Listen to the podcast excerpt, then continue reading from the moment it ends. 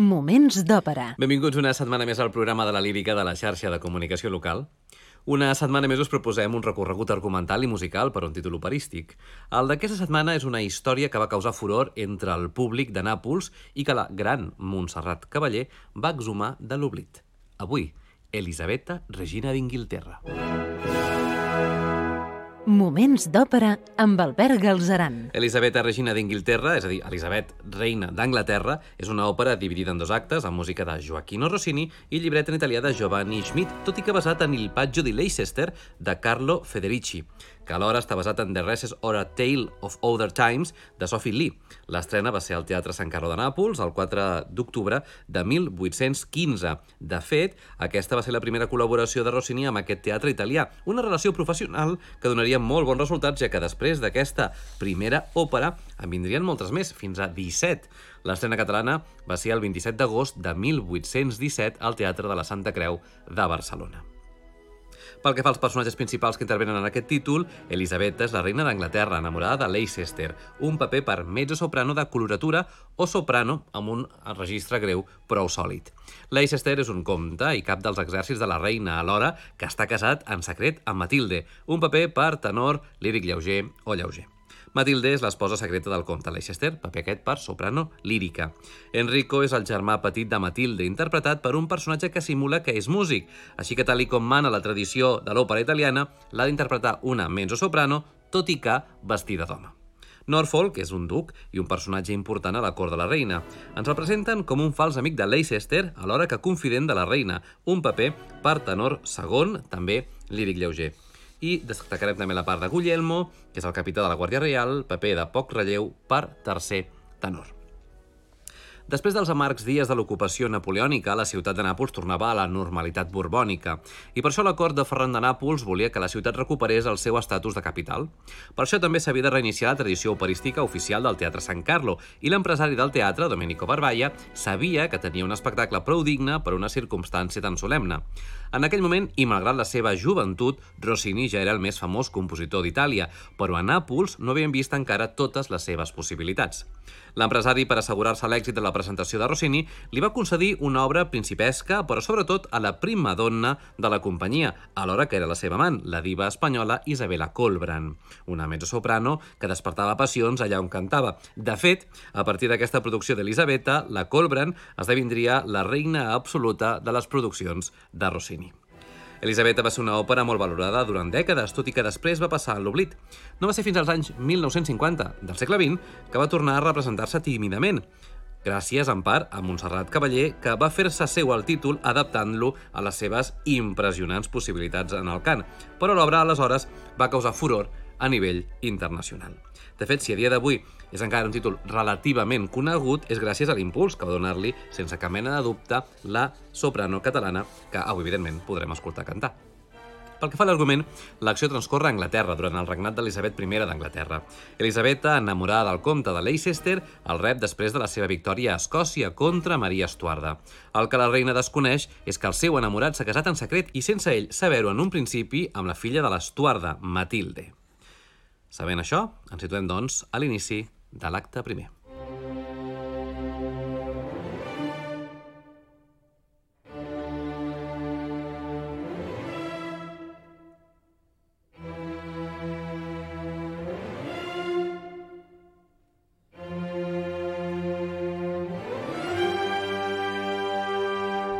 Com dèiem, la reina Elisabetta, enamorada del comte Leicester, es complau a rebre'l ceremoniosament com a heroi després d'haver vençut a les forces de la seva rival, Maria, reina d'Escòcia, més coneguda com a Maria Estuarda. Joyce Di Donato és ara Elisabetta.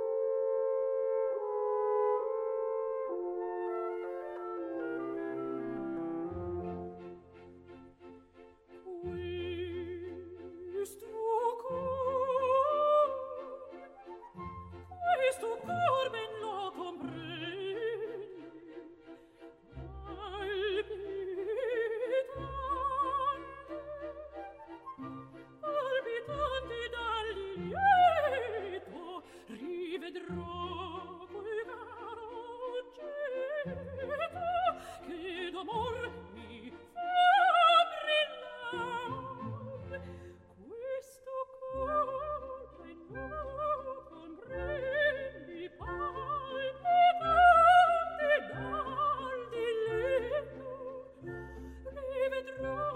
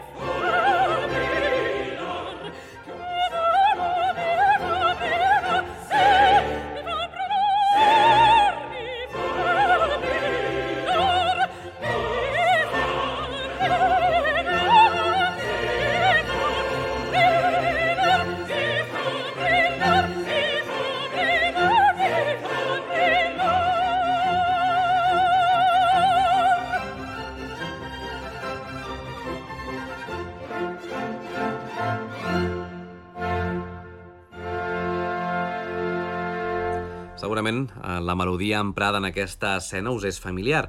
I és que Rossini va saber reciclar amb molta intel·ligència aquells temes musicals que millor efecte tenien entre el públic. Per això, aquest tema podem escoltar-lo, per exemple, al Barber de Sevilla, a l'escena de Rosina. Però en tot cas, el que anem a fer ara és seguir amb l'argument de l'òpera Elisabetta Regina d'Inglaterra. Després de la joia de la reina, que acabem de sentir en la veu de Di Donato, Leicester s'agita en reconèixer dos rostres familiars entre els presoners escocesos, els que Elisabet generosament rep com a patges en la seva cort, com a gest de noblesa. Quan la reina retira, Leicester s'acosta amb misteriosos hostes, que resulten ser Matilde i el seu germà Enrico, tots dos fills de la reina d'Escòcia. Matilde és Valerie Masterson, i Leicester, el tenor català Josep Carreras, amb dos dirigits per Gianfranco Maini l'any 1975.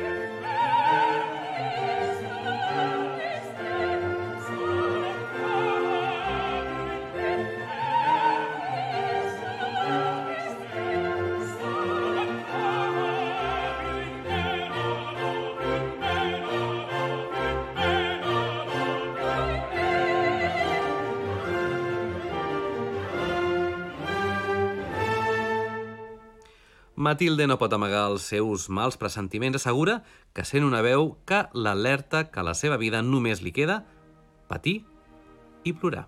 De nou, Masterson és Matilde.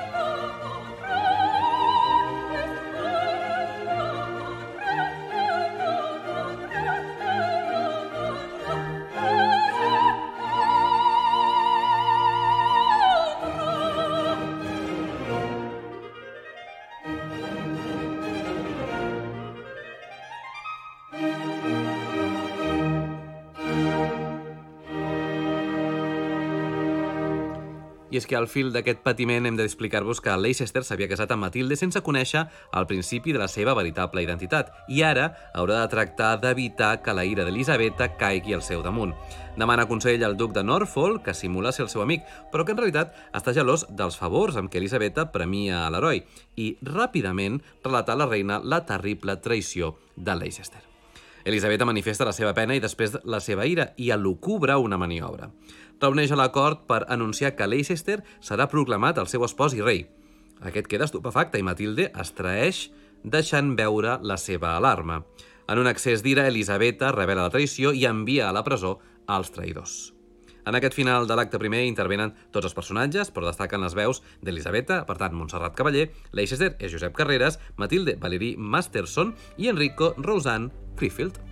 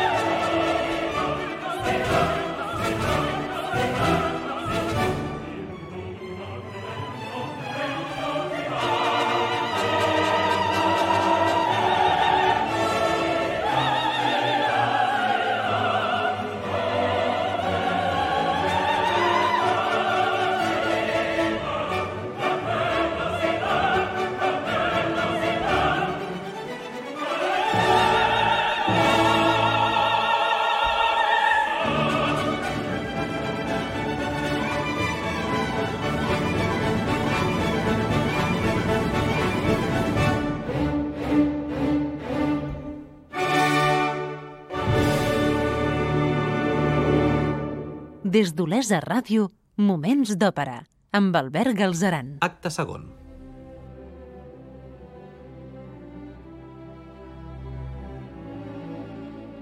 A l'inici del segon acte de l'òpera Elisabetta Regina d'Inglaterra de Rossini, Elisabetta ofereix a Matilde salvar-li la vida si accepta signar l'anul·lació del seu matrimoni. Matilde primer ho refusa, però davant l'amenaça d'enviar el seu marit al cadafal, accedeix. En aquest moment apareix Leicester, que es nega a acceptar aquest tracte preferint la mort abans que la deshonra.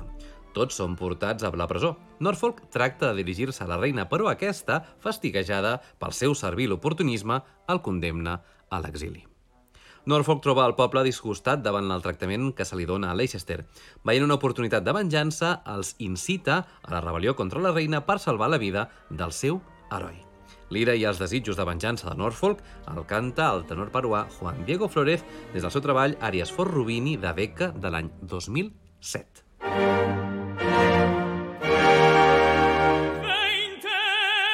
Intesi, o annunzio, questa è la mercé ch'io merto, anche fra lacci mi nuocerà costui. nor e pensi ingiusto esilio sopportar potrai come a tanto rosso resisterai.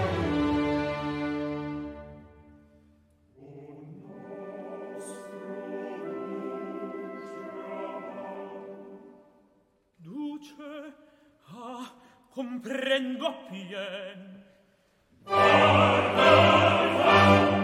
Qui si compiange il mio nemico.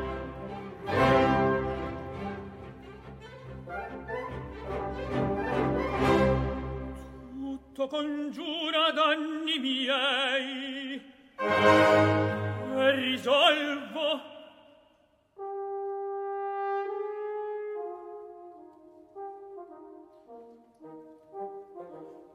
vendetta. Oh manto di pietà Mi all'arte. Amici, io vengo a parte d'un così giusto affanno e sarà vero che il prode salvator della patria perir debba così lo soffrirem non mai. Ebben, mudite, Assai può giovarvi Norfolk. Già cade il sole, al prigionier venvo, se non possi io sottrarlo a ceppi suoi fra brevi istanti. Del carcere l'accesso vi schiudere gli amici con la forza ed il valor. 哎。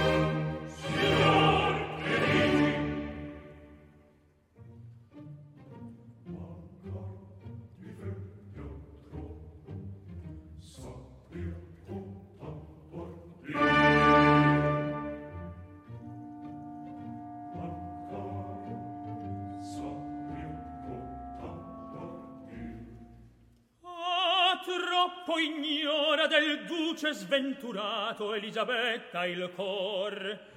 Lo crederreo d'illesa maestà mentre quel core colpevole non è. Colpevole non è. Lo scusa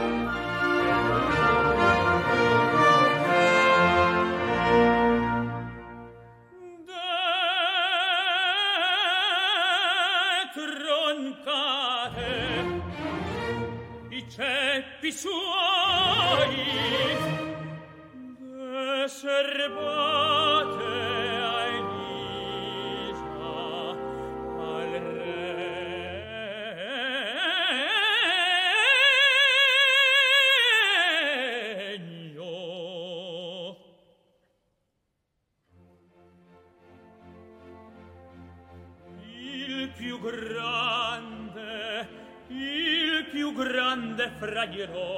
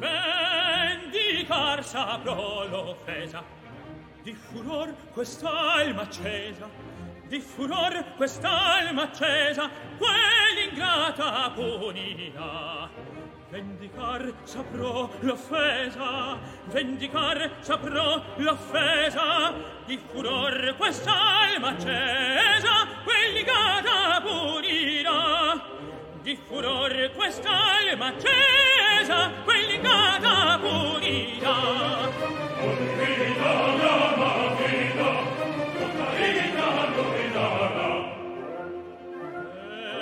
trompate, i ceppi suoi,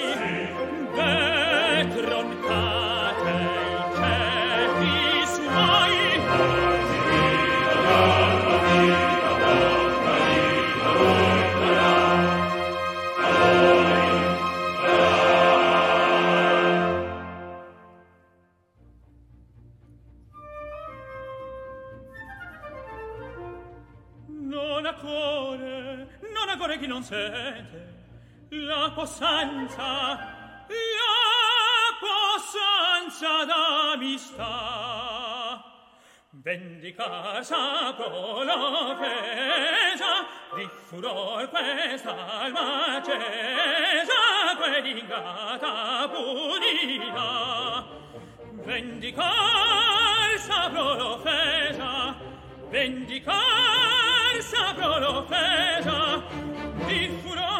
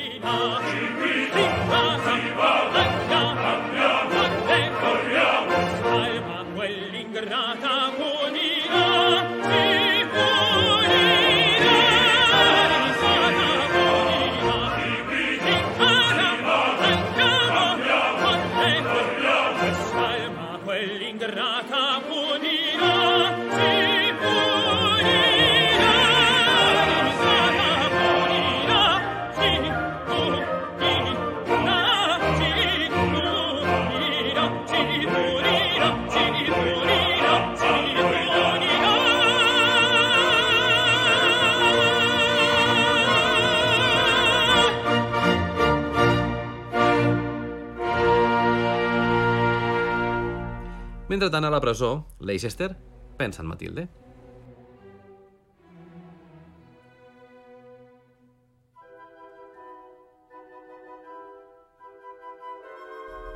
Leicester, encara sense notar la falsedat de Norfolk, s'alegra de la seva visita, però tem davant els plans de rebel·lió que aquest planeja. Leicester és de nou el tenor català Josep Carreras. Mm.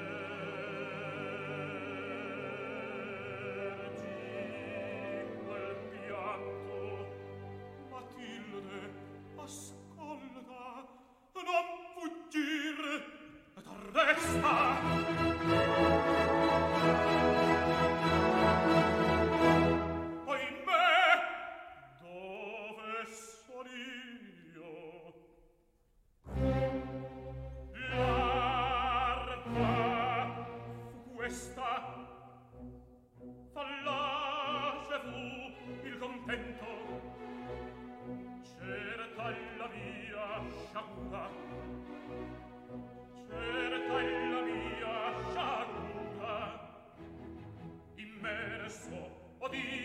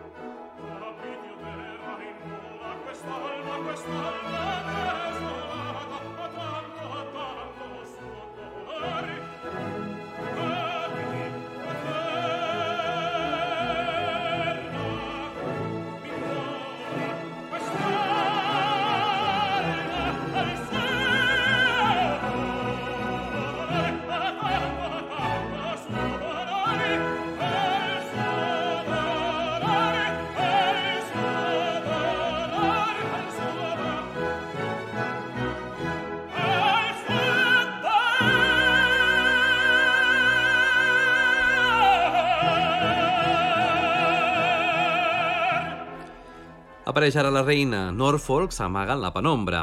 Elisabetta proposa a Leicester que fugi, però ell s'hi nega, pregant en canvi per la llibertat de Matilde i Enrico.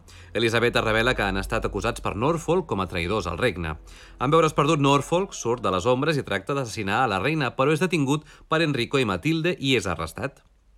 Commoguda per tal gest, Elisabetta beneeix la unió de Leicester i Matilde. El poble entra a la presó per alliberar Leicester, però en veure la reina s'atura confós. Elisabetta considera que tal mostra de lleialtat no mereix càstig. Leicester és nomenat protector del regne, així doncs, tot acaba amb alegria. Elisabetta manifesta la seva esperança que les seves obligacions d'estat l'ajudin a allunyar l'amor del seu cor. I aquest és el final de la poc coneguda òpera Elisabetta Regina d'Inglaterra, un dels primers grans èxits de Rossini i títol que li va obrir les portes d'un dels teatres on més va desplegar la seva creativitat, com era el Teatro San Carlo de Nàpols. Nosaltres marxem, però us deixem en bones mans. Bé, en bona veu, la de la Montserrat Cavaller com a Elisabetta. Gràcies per ser-hi una setmana més i recordeu que podeu recuperar tots els nostres programes ja mesos al web laxarxa.cat barra òpera i que esperem poder saludar-vos a arroba Moments d'Òpera a Facebook i Twitter. Gràcies per l'atenció i fins la propera.